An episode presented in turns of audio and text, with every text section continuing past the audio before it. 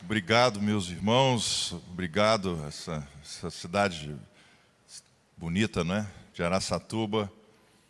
É, muitos anos que eu não vim aqui, Araçatuba, dizia o pastor. É, e, poxa vida, como é bom a gente perceber a riqueza que existe nessa cidade, é? essa igreja vibrante, essa igreja pulsante, esses líderes fantásticos, homens e mulheres que têm construído um Brasil melhor, né? tem se colocado nas mãos do Senhor com essa proposta. E nessa noite eu agradeço imensamente a oportunidade né, de estar aqui com vocês, com o pastor Marcelo, a ele, a esposa, essa família linda, é, contar um pouco da minha história para vocês. Né? Não é uma história tão, tão, tão grande assim, né? porque eu ainda sou um jovem, não é? Mas já sou um vovô jovem, né? Como o pastor Marcelo disse, eu tenho cinco filhos, todos homens, né? e tenho já três netos homens também. E a minha esposa, o meu quinto filho, quando nasceu, é, o meu caçula tinha 17 anos de idade. Esse mês agora, dia 27 de junho, completo 35 anos de casado. Não é? E minha esposa já estava ligada, quatro já é um bom número, né? É verdade? Quantos acham que quatro é um bom número? Quatro é o número da totalidade, né? Norte, sul, leste, oeste, as quatro faces de Jesus em Apocalipse, os quatro evangelhos, as quatro estações do ano, no, verão, inverno, outono, ou seja, quatro, quem já fez quatro aí já sabe que quatro é a bênção, não é? 40 anos no deserto, ou seja, chega, vão para a terra prometida agora mas quantos creem que Deus é um Deus que supera a nossa expectativa aqui? Diga aí para quem está do seu lado, Deus vai superar a sua expectativa. Deus vai superar a sua expectativa, não é? Deus vai superar a sua expectativa. E a minha esposa, a gente caminhando lá uma manhã em Belo Horizonte, a gente gosta de caminhar de vez em quando ali por perto onde moramos, né? Sou nascido em Belo Horizonte. Sou natural de Belo Horizonte, bom mineiro, gosto de queijo, pão de queijo, tudo que é derivado de queijo. Pode me falar que. Né? Eu, como a gente diz, o, o, o, mineiro não fala português, o mineiro fala mineirês. Então vocês me perdoem se algumas gírias aqui usar, algumas. Né? Vai traduzindo aí, vai recebendo em nome de Jesus. E passeando ali com a minha esposa, caminhando, ela diz assim: Poxa, eu estou sentindo mal, não estou sentindo bem, vamos voltar para casa. E o médico, então, daqui a pouco eu viajava no dia seguinte, e ela me manda um WhatsApp dois dias depois, dizendo assim: Parabéns, você vai ser papai. Eu falei: Como assim? Falou: Você quer que eu te explique? Eu quero que eu desenhe? É? E aí ela foi no médico, o médico falou: Não, não se preocupe, isso deve ser um aborto espontâneo, não conte para ninguém. Ela já com 45 anos, né? E essa gravidez não deve evoluir. É, e primeiro ela chorou uma semana, né? Porque a gente já, o meu filho mais velho se casando, o Lucas, e a gente, de repente, preparando enxoval para um neném nascer, não é? é mas a gravidez rompeu, aprove ao Senhor que aquela criança nascesse, não é? Com saúde. Então nós temos o Rafael, que tem nove anos de idade. Né? E essa história eu conto exatamente com esse intuito de permitir que você creia em mais em Deus. Você está comigo nessa noite? E eu quero ler para você um texto muito conhecido em Lucas, no capítulo 19. E desse texto, contar algumas histórias para você, extrair alguns princípios. O pastor Marcelo me disse que hoje à noite nós temos líderes na casa, não é? Nós temos homens e mulheres que se dispõem a esse, a esse posicionamento na sociedade e na igreja. E como é bonito quando nós nos, nos colocamos nessa posição. E essa mensagem dessa noite tem um título: A importância de nos posicionarmos bem. Vamos falar juntos? Uma vez um jornalista perguntou ao Pelé: Quantos conhecem o Pelé aqui? Deixa eu ver. Metade conhece o Pelé, né? Poxa, o nosso grande atleta, tricampeão do mundo, atleta do século, né? Um dos homens mais conhecidos da nossa no mundo do nosso Brasil, que leva de uma forma tão bonita aí, mineiro, né? de Três Corações, aqui no sul de Minas. Uma vez, antes de lermos a Bíblia, uma vez sendo entrevistado, um jornalista perguntou ao Pelé assim: Pelé, por que, que você marca tantos gols? E ele respondeu ao jornalista: Porque a bola me persegue. O jornalista não entendeu muito bem aquela, aquela resposta dele. E o jornalista não se deu por satisfeito e perguntou para o Pelé assim: Mas por que, que a bola te persegue? E aí o Pelé respondeu o seguinte: Porque eu sei me posicionar em campo. Veja bem, se a gente fizer uma analogia, eu gosto de futebol, né? já participei algum tempo aí, como o pastor disse, do Cruzeiro. Se a bola alcança as pessoas que se posicionam bem num campo de futebol, eu posso extrair disso que a vida nos alcança quando nós nos posicionarmos bem diante dela. A vida vai te alcançar, as promessas de Deus vão te alcançar, o propósito de Deus vai te alcançar quando nós nos posicionarmos corretamente diante daquilo que Deus tem para a nossa vida. Então, nessa noite, é um exercício de posicionamento. Mas não é um posicionamento no mundo presente apenas. Quando nós nos posicionamos bem hoje, no mundo presente, nós nos posicionamos de uma forma ordinária e natural, e lógica e racional. Por exemplo, hoje de manhã, saí de Curitiba, estava lá esse final de semana e fui para o aeroporto. E quando chamaram o meu voo, eu entrei na fila para embarcar. Isso é um posicionamento de quem não quer perder o avião. Pergunta a pessoa que está do seu lado, você está entendendo? Mas esse é um posicionamento o quê? Natural, lógico, racional, do momento presente. Mas a Bíblia diz que nós devemos nos mover por fé. E a nossa vida não é só nos posicionarmos corretamente no tempo presente, mas é principalmente nos posicionarmos para o tempo futuro. Se nos posicionarmos bem no tempo presente é uma coisa importante, nos posicionarmos bem para aquilo que Deus vai fazer na nossa vida é algo sobrenatural. E é, esse sobre, e é sobre esse posicionamento no tempo futuro que eu quero falar um pouco para vocês, que é um dos princípios de um grande líder: saber se posicionar para o futuro. Você está comigo hoje à noite? Levante as suas mãos e diga assim: Pai, me ajude a me posicionar corretamente para o meu futuro, porque eu sei que em Ti o meu futuro é extraordinário, é especial é singular, é único. E eu quero, Pai, tudo o que o Senhor tem para a minha vida. No nome de Jesus. Amém.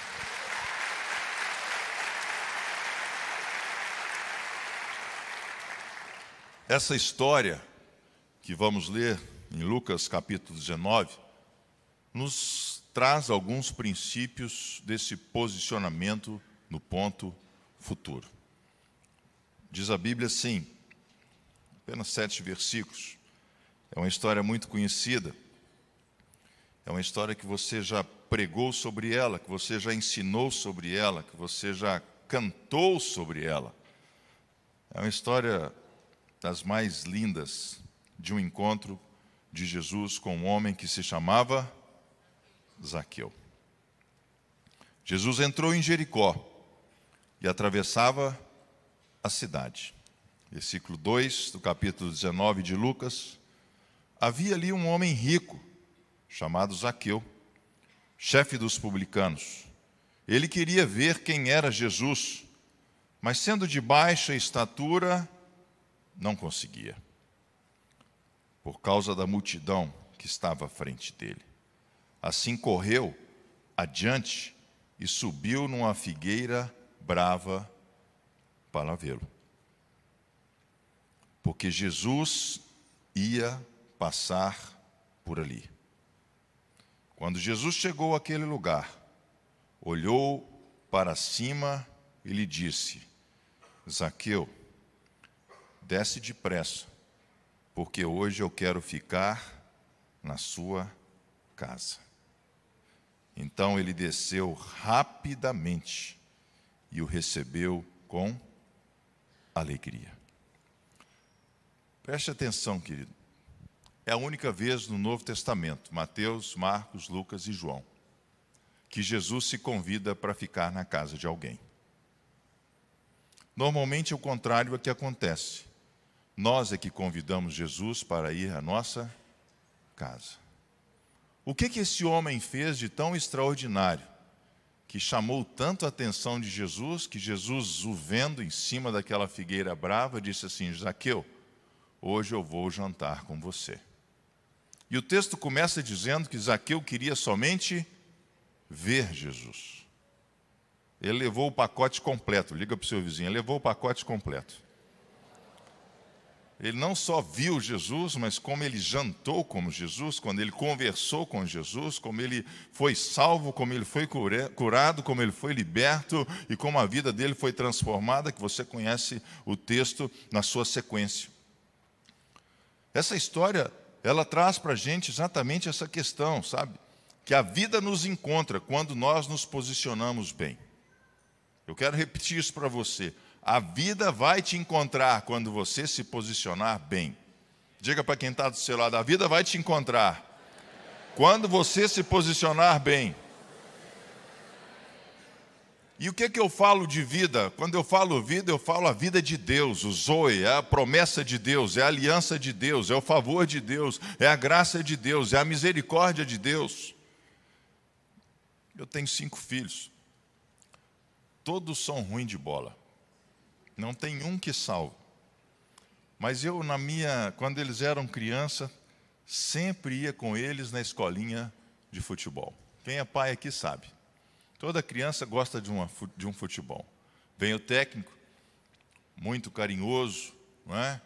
muito amoroso, muito entendido, fala assim: filhinho, meu querido, você vai jogar desse lado do campo. Você está entendendo? Titi vai desenhar para você aqui, ó, o campo. Você vai jogar de defesa. E a criança fala o que para ele? Tá bom, vou jogar aqui, professor. Deixa comigo. Solta a bola. Daqui a pouco, se no campo tem dez meninos, os dez estão no mesmo lugar, correndo atrás da bola. Você pegou isso? Às vezes na vida nós nos comportamos exatamente dessa forma por não nos posicionarmos corretamente, deixamos de estar no lugar certo, na hora certa, com a pessoa certa, e perdemos o lance de gol. Deus quer que você faça gols. Diga para quem está do seu lado: Deus quer que você faça gols. Porque na minha Bíblia diz que nós somos mais do que? Tem que ganhar de goleada, diga para o seu vizinho: tem que ganhar de goleada, meu irmão.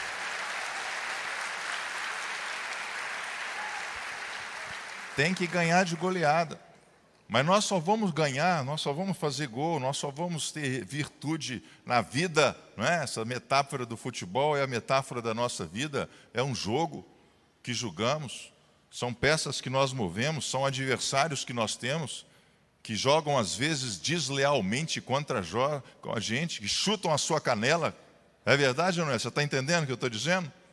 Eu estou te falando por parábolas aqui, meu irmão que chuta a sua canela, que dá mordida em você, que puxa a sua camisa, que te faz uma falta, que te, faz, que te machuca e o coração dói, e você torce o joelho, você torce o pé e você tem cãibra, e Deus quer que você continue.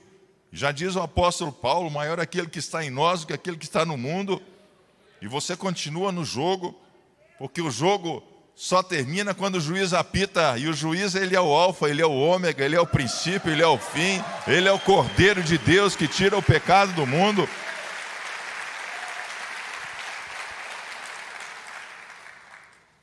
Jogue seu jogo, querido, jogue seu jogo, Jesus é por você.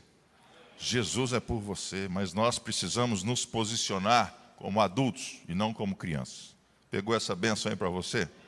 A bola vai te alcançar. Diga para quem está do seu lado: é a bola vai te alcançar. Deus busca corações contritos e quebrantados. Hoje eu vejo uma igreja correndo, às vezes pessoas correndo atrás da bênção, correndo atrás do favor, correndo atrás da graça. A minha Bíblia diz o mesmo que a sua Bíblia diz: diz que as, os favores de Deus, esses nos alcançarão. É o favor de Deus que vai te alcançar. Não é você que o alcança, é o Senhor que vê a sua vida e de, de repente recebe o meu favor aí nesse dia, porque você se posiciona corretamente, porque você tem um coração contrito e quebrantado, porque você, sabe, está aqui nesse propósito diante de mim. Eu estou vendo a sua, a sua interesse e hoje as pessoas correm atrás das coisas, correm atrás do favor de Deus e nós precisamos nos posicionando bem, saber que esse favor vai nos alcançar. Bondade e misericórdia me seguirão todos os dias da minha vida, diz Davi no seu salmo. Vai te alcançar, diga para o seu vizinho: a bênção vai te alcançar. A bênção vai te alcançar. Diga aí para quem está do seu lado: ó, o favor vai te alcançar. A vida é estratégica, irmãos. A vida não é um jogo de xadrez. A vida não é um jogo de dama. A vida é um jogo de xadrez. É diferente. E a Bíblia diz que Jesus caminhava despretensiosamente em na cidade que ele atravessava, que se chamava Jericó. Com seus discípulos, com a multidão o seguindo, e de repente Jesus é capturado por aquele gesto daquele homem um posicionamento intencional, fundamental, extraordinário. E o que é nos posicionarmos bem na vida? Traduzindo isso num bom português. Decidir o que você precisa decidir. Fazer as suas escolhas. Se manifestar verbalmente do que precisa ser manifestado verbalmente. É você ter escolhas, é você ter palavras, é você ter ações, é você ter comportamentos que traduzem aquilo que está na sua essência e no seu coração. É você conseguir traduzir no seu comportamento e na sua atitude aquilo que Deus tem colocado no seu coração. Sabe, é hora de nós nos posicionarmos em fé e cada vez mais em fé. Esse posicionamento te leva à vitória, irmãos. Esse te, posicionamento te faz ter um, um vislumbre dos céus. O ano passado, o pastor Marcelo sabe disso, a sua esposa, nós vivemos na nossa família um dos momentos mais dramáticos. Meus três filhos mais velhos são casados. Esse filho, que é pastor na Holanda, veio para o Brasil a minha nora estava grávida. E ela veio para ter o neném no Brasil. E nasceu o meu netinho, terceiro netinho, que esse mês completa um ano de idade, junho. Nasceu em junho do ano passado. No parto, ela foi diagnosticada com Covid. Puérpera, o parto foi difícil. Imediatamente transferiram ela para o hospital em dois dias depois, ela foi levada ao CTI. Doze horas depois, ela foi entubada. Três horas depois de ser entubada, o médico vira para a gente e diz assim: Olha, os pulmões dela são duas pedras, estão mais de 95% tomado. Ela tem três horas de vida, quatro horas de vida no máximo. Uma moça de 24 anos, filha de um mãe de um neném recém-nascido, nós fizemos o que a gente podia fazer, que era orar. Nos posicionarmos em fé. Essa igreja orou, o pastor Marcelo orou, sua esposa orou, sabe, o Brasil orando por ela. Eu me lembro que naquela ocasião, era uma tarde, três e meia, quatro horas da tarde, o médico disse assim: ó, tem uma máquina aí, uma tal de ECMO. Se vocês acharem essa máquina, um pulmão artificial, E se a máquina chegar a tempo e se ela resistir, pode ser que essa máquina dê uma sobrevida para ela.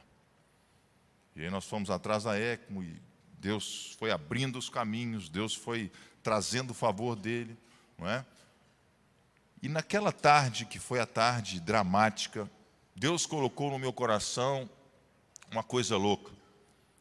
Lá no Belo Horizonte, nesse hospital que ela estava internada, que chama Madre Teresa, é um hospital grande e ele é rodeado por uma, uma rua inteira, como se fosse um quarteirão inteiro.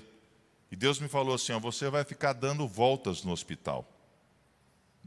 E eu me lembrei da história de quem? De Josué. E foi eu, irmãos, dar voltas no hospital. Devia ser umas cinco e meia da tarde, estava já anoitecendo, eu dei a primeira volta, dei a segunda volta, dei a terceira volta. Era um estacionamento, né? você dava a volta e os carros parados à, à sua volta. E de repente um rapaz muito cordial, segurança ali, ajudava a guardar os carros, me perguntou assim: O senhor está perdido por aqui? Eu falei: Não, eu estou triste. Eu estou triste porque minha nora está hospitalizada entre a vida e a morte, está com Covid aqui no hospital. E eu estou aqui dando umas voltas no hospital e orando. A propósito, perguntei para ele: qual que é o seu nome? Você tem uma chance para acertar qual era o nome daquele homem. Você pegou essa bênção? E ele responde humildemente para mim: Meu nome é Josué.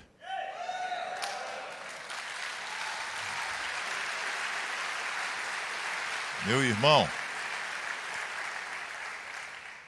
eu acelerei o passo. Eu pensei comigo, estou me posicionando da forma correta.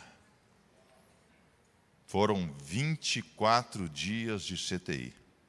Foram três intubações, foram duas ECMOs, foi parada cardíaca, foi embolia pulmonar, os pulmões completamente tomados, mas hoje ela está completamente restabelecida.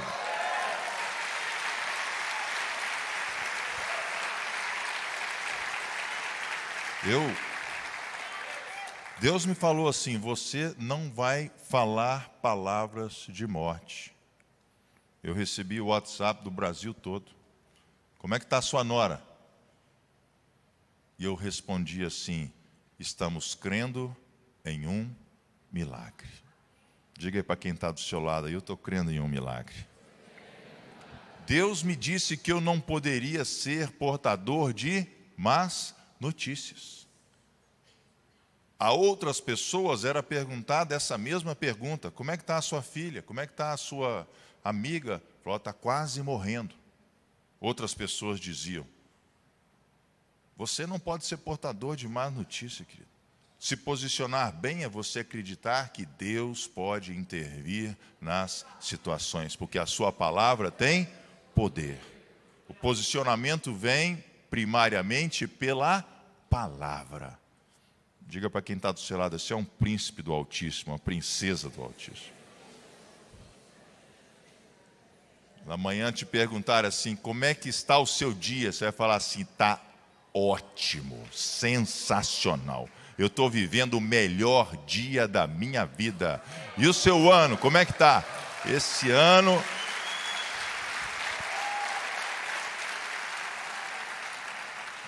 Diga para a pessoa que está do seu lado, desses próximos seis meses você vai viver algo sobrenatural na sua vida. Porque o poder da vida, o poder da vida e o poder da morte estão na nossa palavra. Continuando aqui na história, irmãos. Esse homem é registrado na Bíblia com dois adjetivos. Zaqueu. Ele era pequeno e ele era rico. É isso que a gente sabe dele, além de ser publicano. Diferentemente de mim, que tem quase dois metros de altura, ele devia ter uns 50, uns 55, quem sabe se muito, uns 60. Ou seja, ele era baixinho. E eu quero falar um pouco sobre isso para você.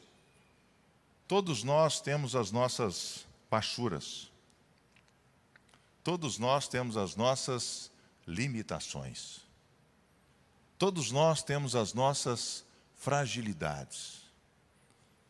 Não queira você ser um super-homem ou uma super-mulher. Nós precisamos que a graça de Deus nos alcance aonde somos frágeis. E aquilo que ele carregava, por ser baixo, por ser pequeno, a Bíblia diz, que impedia ele de ver Jesus. Se ele tivesse o meu tamanho, possivelmente ele ia olhar por cima de todo mundo, como eu sempre faço, né? Você sempre está no final da fila. Quando eu vou tirar uma foto, eu já fico lá no final, porque sai daí grandão e tal, não é? Sempre no final da fila, mas você tem a capacidade de olhar e ver todo mundo por cima. Se ele fosse um homem grande, ele não teria feito o que ele fez. Você concorda comigo? Eu quero que você entenda isso porque é importante. É uma chave que eu vou te dar nessa noite. É uma chave. Se ele fosse um homem grande, de alta estatura, ele não teria subido numa árvore. Você está comigo hoje à noite? Preste atenção nisso. As suas limitações vão te tornar notáveis diante de Deus. Aquilo que te limita, se você for entender isso, vai fazer exatamente com que Jesus pare, quando Jesus parou debaixo daquela árvore e olhou para cima. Você sabe o que, que ele falou para Zaqueu? Uau! Vamos treinar? Vou contar até três, eu quero ouvir você falando, hein? Um, dois, três. Não, a gente pode melhorar, hein? Um, dois, três. Zaqueu, o que, que é isso que você está fazendo em cima dessa árvore? Você ganhou meu coração, Zaqueu. Você ganhou a minha admiração. Você ganhou o meu respeito, Zaqueu. Mesmo sendo você um ladrão, você fez o que ninguém nunca fez. Subiu numa árvore para me ver. Eu vou jantar na sua casa, Zaqueu. Por que, que Zaqueu subiu naquela árvore? Porque ele era pequeno. É a sua limitação. Diga para o seu vizinho, é a sua limitação. Que vai arrancar um uau dos céus. Aproveite a sua limitação, aproveite a sua fragilidade. Não existe super crente, super homem, super mulher. Você não tem aí, um, sabe? Não é isso não. É Cristo em nós que é a esperança da glória. Quem sabe é uma limitação física, quem sabe é uma limitação financeira, quem sabe é uma limitação social, quem sabe é uma, limitação acadêmica, quem sabe alguma coisa, sabe que você tem vergonha disso, quem sabe alguma coisa que você esconde, quem sabe alguma coisa que você não gostaria que estivesse no seu currículo, que ninguém pode saber daquilo que você viveu ou da história que você carrega. E eu quero te dizer nessa noite que a beleza da sua vida está na sua história. Deus conhece a sua história e foi Deus quem te fez nascer dessa família, e foi Deus quem te criou dessa forma, foi Deus quem te projetou nesse DNA, foi Deus quem te deu essas habilidades, essas forças, mas também foi o Senhor quem te permitiu ter estas fraquezas. O apóstolo Paulo diz que nós somos vasos de barro, que contemos um tesouro que é eterno. O vaso de barro tem uma característica, sabe qual? Quebra fácil. Existe uma beleza enorme em você poder olhar para si mesmo e encontrar qual é a área da sua vida que você precisa de ajuda. Você está comigo hoje à noite? Vamos treinar? Você vai dizer para quem está do seu lado, olha, eu preciso de ajuda. Porque sozinho nós podemos ir mais rápido, mas acompanhado nós vamos mais longe. E é o que Deus quer que você faça. Aquele homem era baixo, e exatamente por essa característica, por essa limitação, ele fez com que Jesus o notasse. Sabe, você nessa noite possa olhar para a sua vida e você se enxergar redimido por Deus, e você se enxergar regenerado por Deus, e você se enxergar fortalecido por Deus, e você entender que através das suas limitações e além das suas limitações, e por causa das suas limitações, Deus te ama e Deus continua tendo um plano para a sua vida.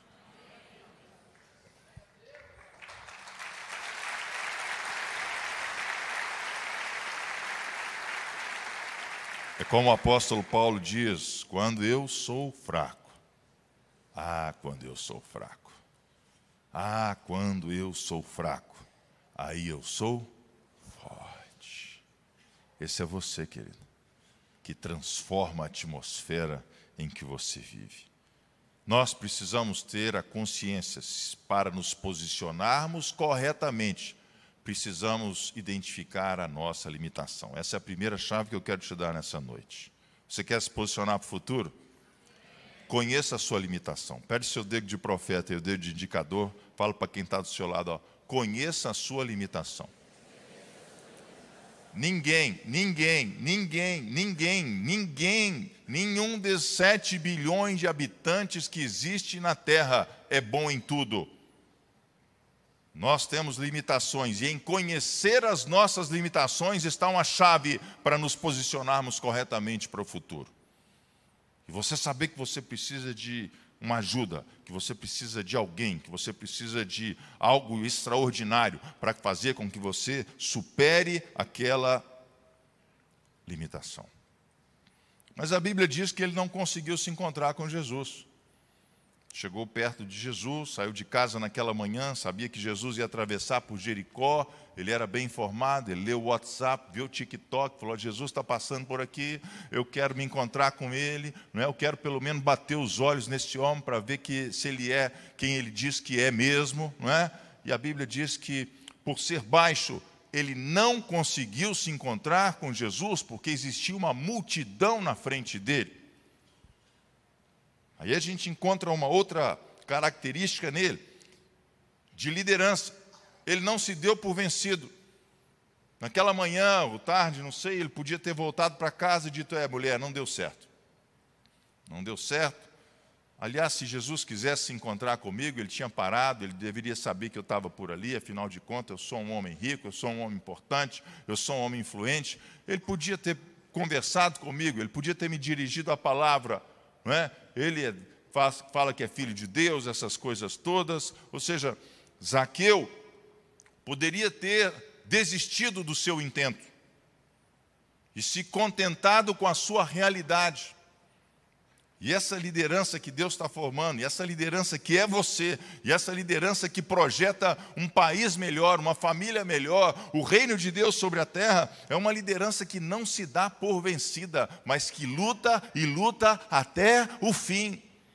Isso nós podemos dar o nome de resiliência, isso nós podemos dar o nome de, de perseverança, não é? mas isso também é termos a capacidade de sairmos do ponto médio da nossa vida e irmos além. E eu quero profetizar sobre você nessa noite, que você vai além. Diga aí para quem está do seu lado, eu vou além. E eu dizia ao pastor Marcelo hoje à tarde, uma das. No nosso podcast que está sensacional, né? Aprendi tanto com ele hoje à tarde também. Foi uma troca maravilhosa.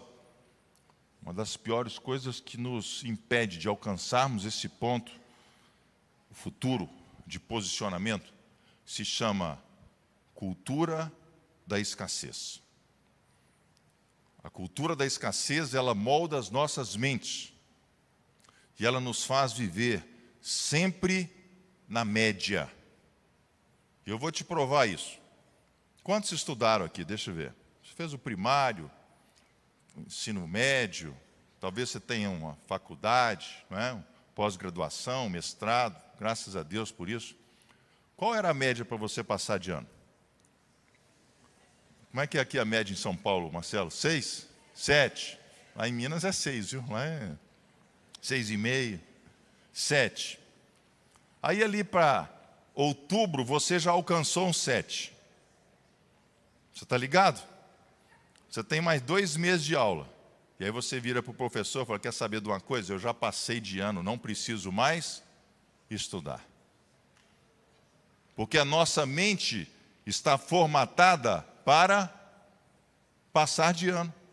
É o que você quer. Mas Deus não quer que você passe de ano. Deus quer que você alcance um 10. É diferente. E nós nos contentamos com a média, enquanto Deus tem para você a excelência.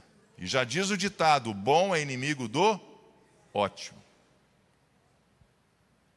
Deus quer que você vá a um 10. Porque quem vive na média, me perdoem o termo, se torna medíocre. E esse não é você. Você é uma pessoa de excelência. Diga para quem está do seu lado, eu vou para um 10 na minha vida. Sabe o que é ir para um 10? É não parar diante da decepção, é não parar diante da frustração, é não parar diante do cansaço, é não parar quando você estiver com cãibra, é não parar quando você está com dor, é não parar quando você não estiver sentindo vontade de continuar, é você saber que você vai permanecer na batalha, que você vai permanecer na jornada, que você é resiliente, que você é forte, que você está imbuído dessa causa, não é? E você vai correr, sabe? Você vai encontrar esse ponto futuro, porque a Bíblia diz que Zaqueu tentou se encontrar com Jesus. Mas ao tentar se encontrar com Jesus, ele foi impedido por causa da multidão. E a Bíblia diz que ele correu no ponto futuro. E ele imaginou na cabeça dele por onde Jesus iria passar. E ele correu, correu, correu e subiu numa árvore, porque ele sabia que Jesus ia passar por aquele lugar. Esse é o ponto futuro. Diga para o seu vizinho: esse é o ponto futuro.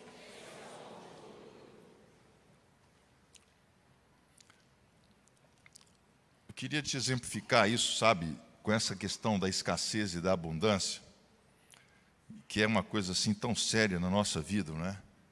A escassez ela promove a competição, a abundância ela promove a cooperação. A escassez ela promove o medo, a abundância ela promove a esperança. Você tem um jogo de maravilhoso de louça em casa, que você comprou, que você ganhou, Quantos tem um jogo de maravilhoso de louça, de copo, de prato, de, de garfo? Você tem em casa? Tem? Só três pessoas aqui, né? Vai levando?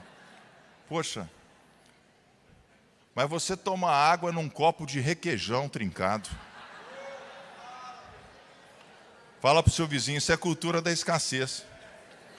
Você ganhou, você ganhou um jogo de, você ganhou um jogo de jantar, você já casou há 20 anos, você ganhou um jogo de jantar maravilhoso. Aquele jogo de jantar não sai de dentro do armário, porque você não quer gastar. Você comprou um carro novo. Deus te deu um carro novo. E o carro sai da fábrica com aqueles plásticos no banco, você já viu? E você não tira esse plástico do banco. E eu já andei em carro desse jeito, e você escorrega para um lado, escorrega para o outro, e fica todo, entendeu? Sapecado para lá, sapecado para lá, eu do, grande, dois metros de altura. Falei, meu infeliz amigo, tira esse plástico. Não, é, é para não gastar, pastor. Você tem aquela calça jeans no seu closet, que você não usa dela há nove meses, onze, nove anos e onze meses. Ela não te serve mais. Mas você guarda aquela calça lá, porque um dia você ainda vai usá-la. Isso é cultura da escassez. Os céus funcionam sobre outra cultura, a cultura da abundância. Dá e ser-vos-á dado. Boa medida, recalcada, sacudida, transbordante.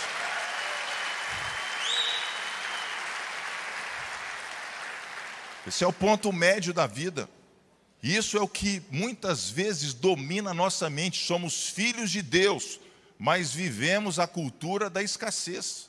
Querido, o que Deus tem para a sua vida é seu e ninguém vai roubar de você. E você sabe como é que você vai descobrir esse caminho e tomar posse desse lugar e receber todos esses favores? É servindo aos outros, não é competindo com os outros. O reino de Deus é um reino de cooperação, não é um reino de competição. A sua hora vai chegar, diga para quem está do seu lado, a sua hora vai chegar. Não é, não é derrubando o seu líder de cela, não é derrubando o, o líder do louvor, não é querendo tomar o lugar do pastor, não é querendo tomar, não, não é isso não, irmão. É, chegando para o pastor e falar assim: Marcelo, voa, pastor Marcelo, voa, abre igreja para esse Brasil todo, abre igreja nas nações todas, porque quanto maior você for, maior eu serei. Jesus sabia bem disso, porque ele disse aos seus discípulos: Vocês vão fazer obras maiores do que eu. Isso é cultura da abundância, irmãos.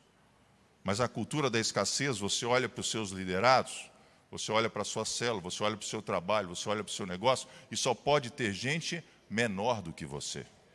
Quando Deus quer que você tenha gente maior do que você. Essa é a cultura da abundância.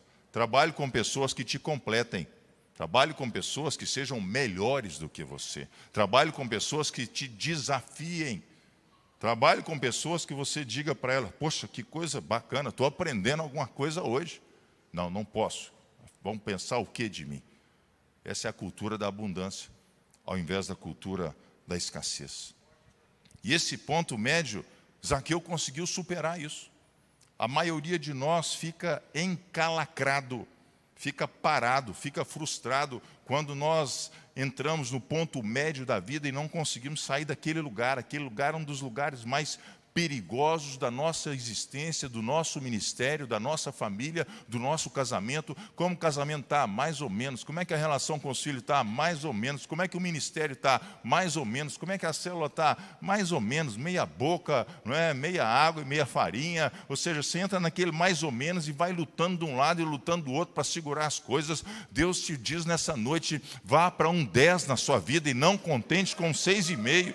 Vá para um 10 na sua vida. Essa igreja, pastor Marcelo me contava um pouco dessa história. Vocês um dia, através do seu pastor, falou: Eu quero romper tudo e eu quero ir para um 10.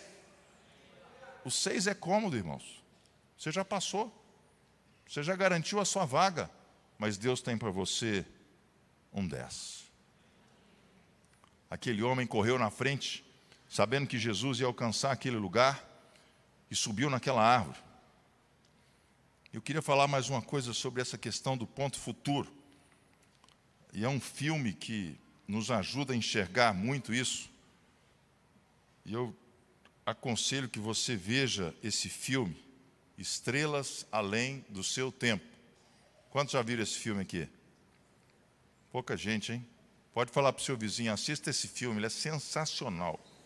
E eu vou te dizer o que acontece numa cena desse filme de três mulheres que vão trabalhar na NASA, estrelas além do seu tempo. Três mulheres que nos anos 60 vão trabalhar na NASA, na corrida espacial. O homem queria conquistar a Lua. Quantos sabe que nós fomos à Lua aqui? Deixa eu ver. Não é? Armstrong diz aquela célebre frase: um pequeno passo de um homem, mas um grande passo para uma humanidade. Aliás, um dos três astronautas era pastor e celebrou a ceia na Lua, não é? E eu escutei o testemunho dele nos Estados Unidos.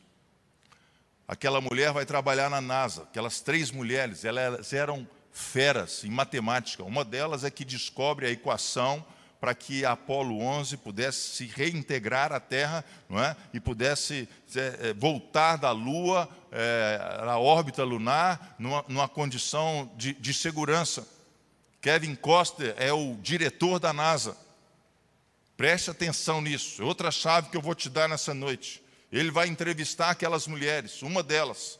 E ela estava sendo contratada para trabalhar na NASA, porque ela era uma matemática fora da curva, fora da régua. Você pegava as equações que ela decifrava no, no quadro né, negro naquela época. Era uma coisa assim, só de você olhar o filme, você fica assim: Uau, o que, que é isso? Como é que essa mulher sabe isso tudo?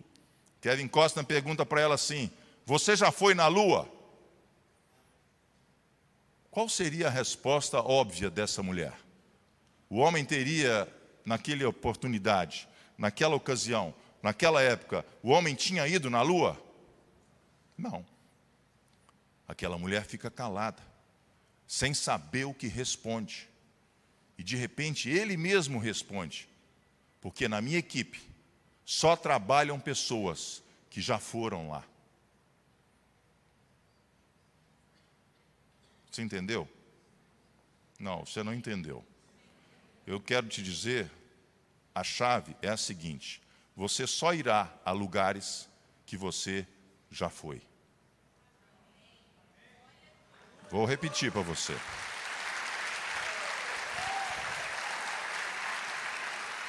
Vou repetir para você pegar isso. Você só irá a lugares e que um dia você já foi.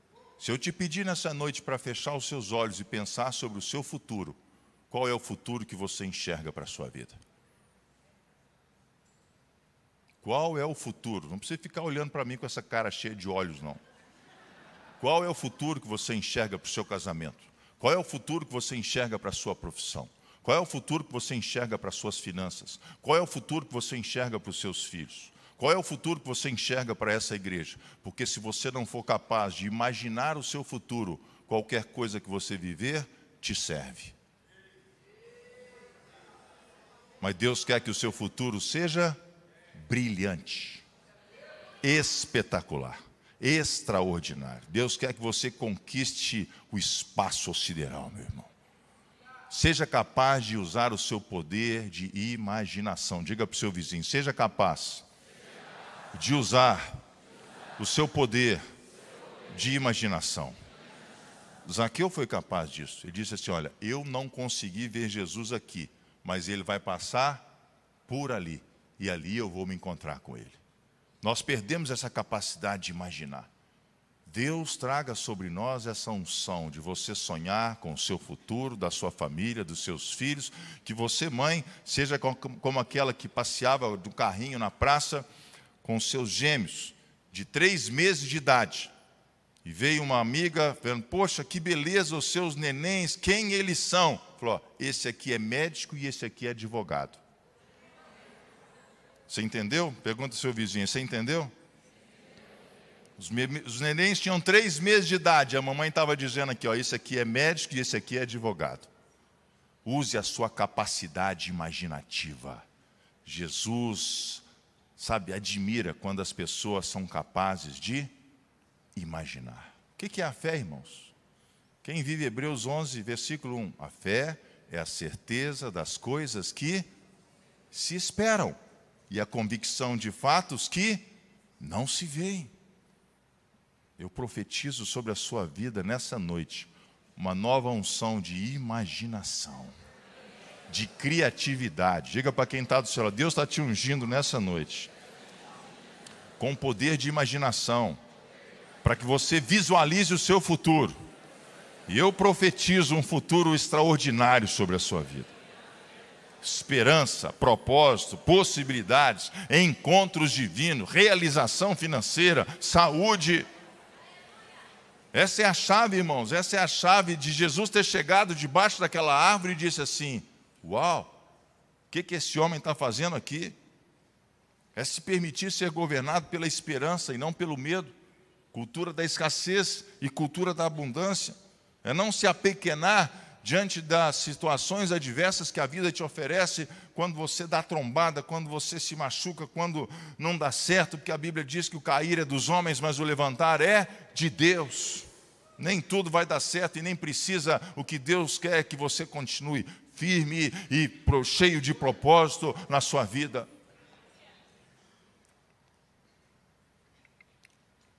A Bíblia diz que Zaqueu subiu numa árvore. Vocês já viram homem rico subir em árvore, irmãos? A Bíblia diz que ele era rico e que ele era baixo. Mas não diz que era uma árvore qualquer. A Bíblia diz cuidadosamente que ele subiu numa figueira brava. Eu oro nessa noite para que você se encha de coragem, de ousadia, de força e seja capaz de subir numa figueira brava. Eu não sei se você tem o hábito de subir em árvore, ou quando você era criança. Você já foi para sítio, para fazenda de papai, de mamãe. Mas eu acho que você não procurava uma árvore brava para subir. Você procurava aquelas que são mais harmônicas, é? mais delicadas, mais sugestivas menos perigosas. Por que, que a Bíblia nos diz que ele subiu numa figueira brava, irmãos? E ao subir naquela figueira brava, ele se arranhou todo. Ele rasgou as suas roupas todas. Presta atenção, naquele tempo não tinha calça jeans, não. Diga para o seu vizinho, naquele tempo não tinha calça jeans, não. E aquele homem que, todo desengonçado, que possivelmente nunca tinha subido numa árvore, mas o propósito era maior do que a dor. O propósito é maior do que a dor. Vocês estão entendendo por que, que Jesus falou assim? Uau! E é isso que você precisa ter na sua vida. O propósito precisa ser maior do que a dor. Ele queria ver Jesus. Diga para quem está do seu lado aí: viver não é fácil, não, irmão. É igual rapadura. Pode dizer, é igual rapadura. É doce, mas não é mole, não.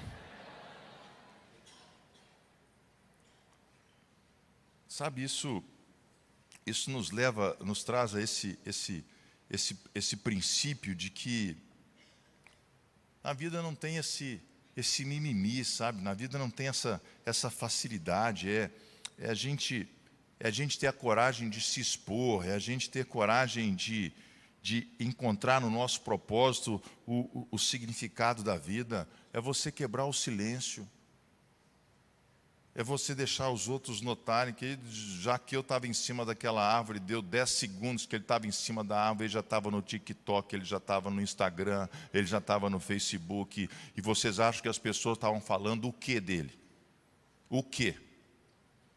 Ô seu ridículo, ô seu pequeno, ô seu ladrão. Você acha que Jesus vai olhar para você aí em cima dessa árvore, ver se te enxerga Jesus é muito maior do que isso tudo. Você está passando, é ridículo. Rapaz. Já tinham mandado o WhatsApp para a mulher dele com fotografia. Falou: olha o seu marido passando vergonha aqui na gente. Porque a vida cristã é uma vida onde você manifesta aquilo que você tem, aquilo que você é, você se posiciona. Você tem um sentido, você tem um, você tem um propósito. Sabe, você não sobe num pé de árvore qualquer, você está disposto a sofrer dores. A Bíblia diz que Jesus era um homem de dores e sabe o que é padecer. Diga para quem está do, do, seu lado aí, ó, segura firme, querido. Lá em Minas a gente diz assim: sustenta o bode, nego frouxo. Está doendo? Às vezes viver dói. Mas o seu propósito é maior do que a sua dor o seu propósito.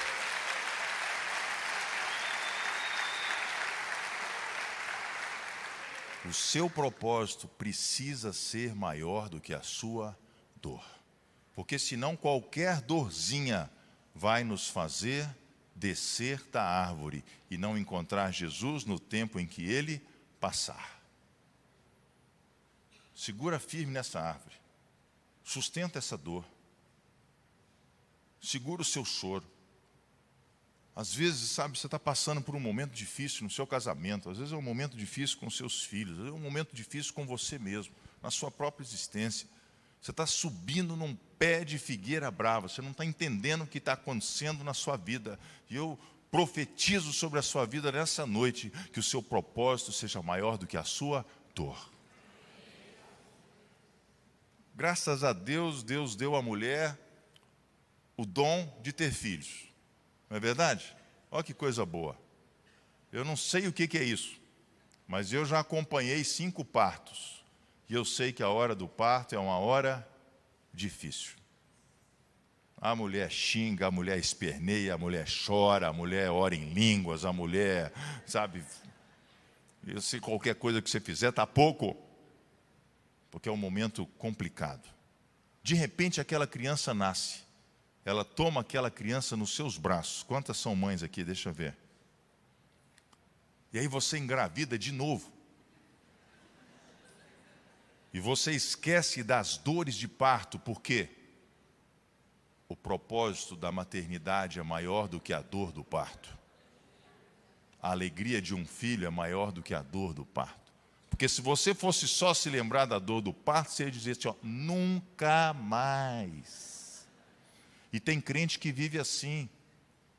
Nunca mais eu me envolvo nisso. Nunca mais eu vou numa célula. Nunca mais eu quero ir na igreja. Um, um tanto de crente desigrejado hoje. porque não foi capaz de sustentar um propósito maior do que a dor. Deixa eu dizer para você, querido, viver dói, mas o propósito de Deus na sua vida é maior do que a dor. Eu oro nessa noite para você encontrar uma figueira brava para você subir nela.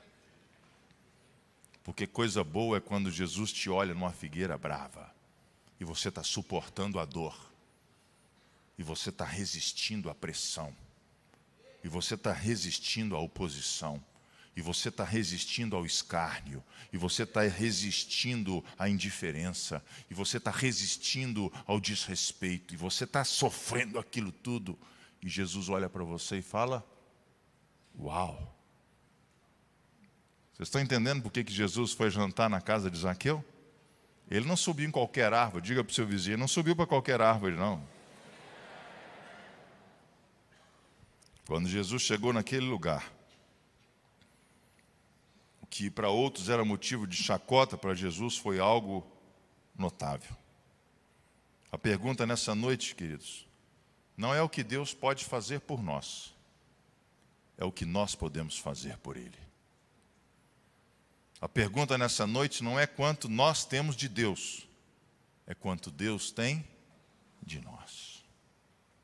Ah, se Zaqueu não subisse naquela árvore. Tem mais um princípio maravilhoso nesse texto. Jesus olha para Zaqueu. O que, que Jesus fala? O que, que Jesus fala? Uau! Depois ele falou o resto, mas antes ele falou assim: Uau, o que, que é isso, Zaqueu? O que, que você está fazendo em cima dessa árvore? Desce depressa, porque hoje eu vou jantar na sua casa. É interessante que Jesus dá uma ordem a Zaqueu. Zaqueu já pega o WhatsApp dele, já manda para a mulher. A mulher estava achando que Zaqueu estava passando desespero, estava passando vergonha, estava passando constrangimento. Mulher, aumenta o feijão, aumenta o arroz, aumenta a carne, porque Jesus vai aí em casa hoje. A mulher deve ter tido um troço. Porque Jesus, quando nós temos essas posturas de um posicionamento correto, os céus te surpreendem. Os céus vêm sobre você com uma medida abundante na sua vida. E a Bíblia diz que Jesus falou para ele um termo interessante, falou assim: ó, desce depressa. E a Bíblia diz que ele foi tomado por um senso de urgência. E esse é um princípio maravilhoso de liderança. E a Bíblia diz: E hoje ouvires a voz do Senhor teu Deus, não endureçais o vosso coração. Quantas vezes, pessoal, nós postergamos as coisas de Deus, nós deixamos o serviço de Deus para frente, nós deixamos o ministério para frente, nós deixamos a comunhão com Deus para outro dia, nós deixamos a visitação de Deus para outra hora, não é? Ou seja, Isaqueu foi tomado daquele senso de urgência, e Jesus disse para ele: depressa, Zaqueu, depressa, Zaqueu.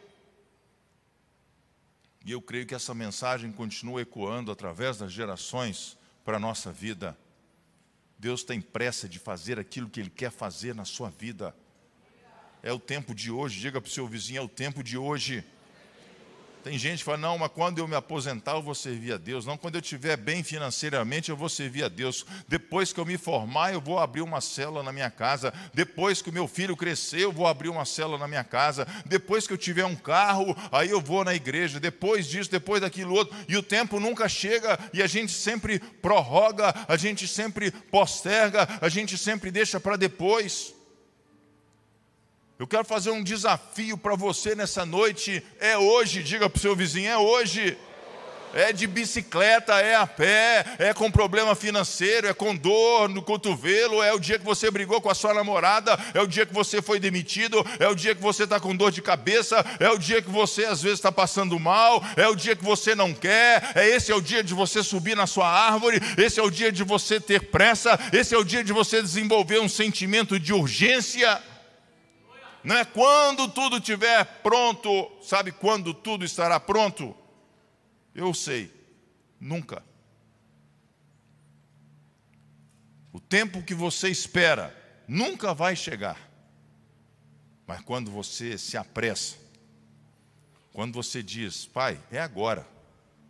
Pai, é com quem eu sou. Pai, é com o que eu tenho. Quando Deus chamou Moisés, Deus falou: Moisés, o que, você tem na sua mão?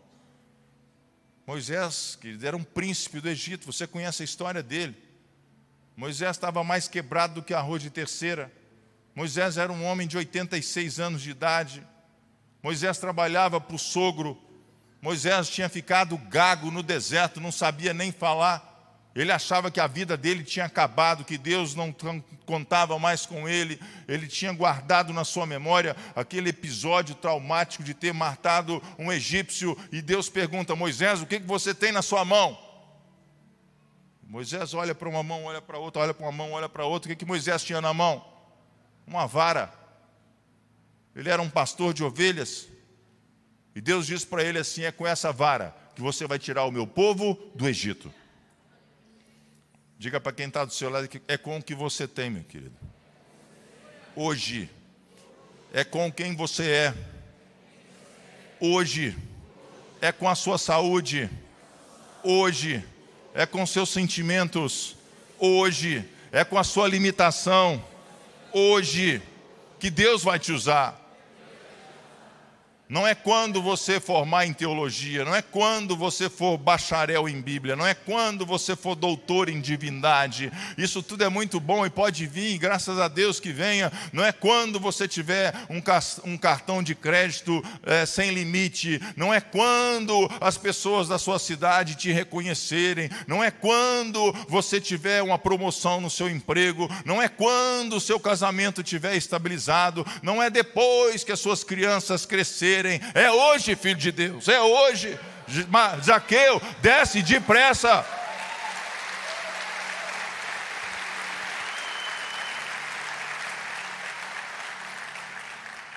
Eu acho, pastor Marcelo, que alguns de nós, metaforicamente, se fôssemos Zaqueu, podíamos ter falado para Jesus: assim, Jesus, hoje não dá para jantar lá em casa, não.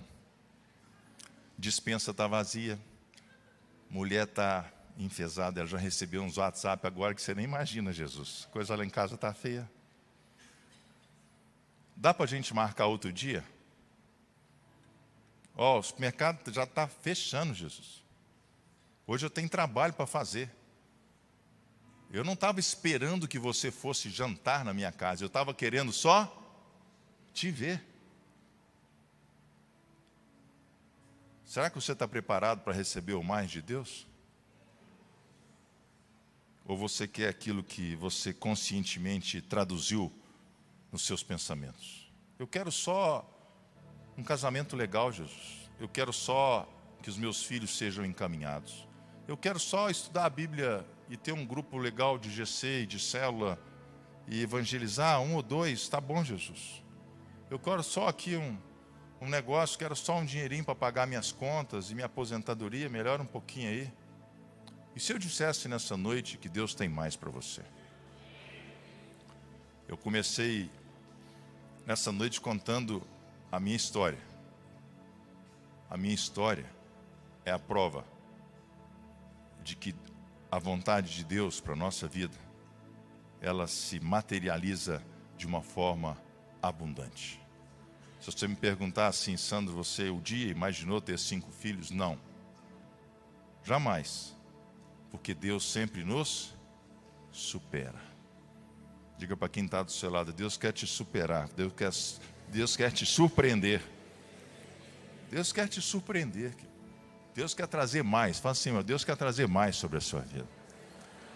Sabe, você está orando por um carro, Deus quer uma frota para você. Você está orando por duas pessoas salvas, Deus quer que você salve milhares. Você está orando por um aumento no seu salário, Deus tem um negócio novo para a sua vida. Você está orando por um casamento, Deus está vendo um ministério que você vai cuidar e você vai ensinar os casais a como terem um casamento saudável. Você está orando por um filho que às vezes está perdido, que está longe da igreja, e Deus está colocando no seu coração e tem um plano para você, que você vai trabalhar com esse tipo de gente exatamente porque a sua dor, o seu propósito é maior do que a sua dor. Eu termino nessa noite citando o Salmo 16, versículo 3, quero orar por você. Quem são os notáveis dessa terra? a Bíblia diz: nos quais tenho todo o meu prazer.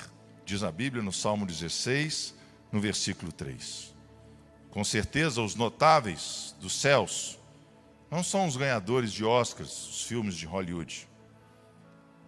Não são os proprietários de unicórnios, não são os bilionários, não são os intelectuais, não são os acadêmicos, nem mesmo os ganhadores de medalhas olímpicas de ouro, de prata. Os notáveis dos céus são aquelas pessoas capazes de fazer Jesus parar, olhar para a sua vida e dizer assim: Uau, o que, que é isso? Que trem é esse que esse homem, que essa mulher está fazendo? Eu pedi o dízimo e ele está dando 30%. Eu pedi uma célula e ele já está dirigindo 50 células. Eu pedi para ele fazer uma viagem missionária e ele já está abrindo igreja nas nações inteiras. Eu pedi para ele cuidar dos filhos, ele já está cuidando dos filhos dele, dos outros, dos vizinhos. Eu pedi para ele limpar o apartamento dele e ele já é síndico do prédio. Deus vai olhar para você, querido. E eu oro nessa noite para que você arranque dos céus. Um. Uau!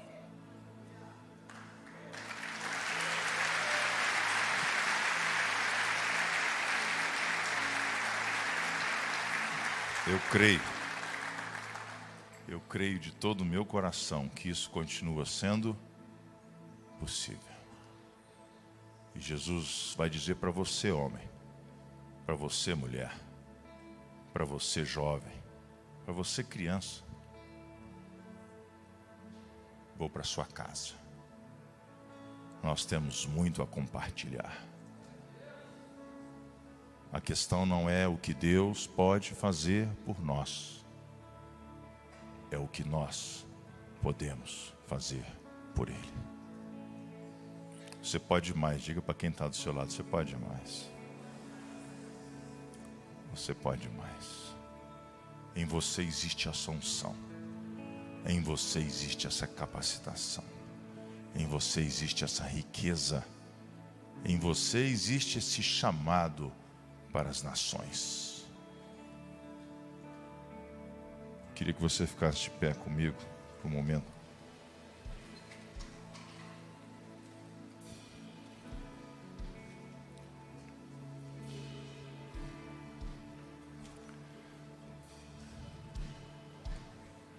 Que essa seja a nossa história, irmãos. Que essa seja a nossa história. Eu creio de todo o meu coração que as nossas ações,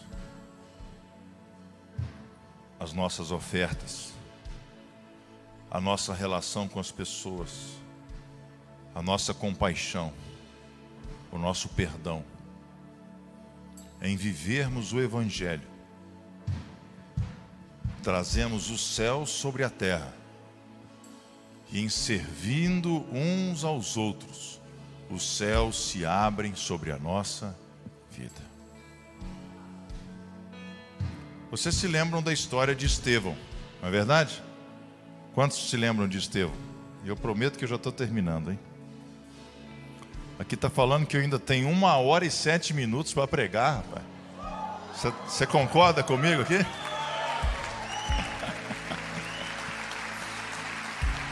Meu Deus. Mas eu vou terminar.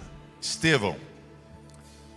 A Bíblia diz que Jesus está assentado à destra de Deus. Verdade ou não é? Jesus está assentado. E ele é o nosso advogado diante do Pai. Quando Estevão está para morrer, apedrejado, Atos, capítulo 7, se eu não estou enganado. A Bíblia diz que Estevão olha para os céus e tem uma visão. Está comigo hoje à noite? Qual é a visão que ele tem, irmãos? Que Jesus está em pé. Diga para o seu vizinho, pega essa bênção que ela é para você. Querido, preste atenção. Preste atenção. Jesus se levantou do seu trono para receber Estevão.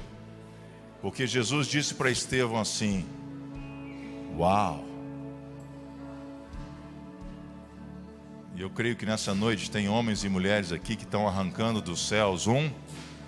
Uau! Diga para quem está do seu lado: Eu vou para um décimo. Eu vou para um décimo.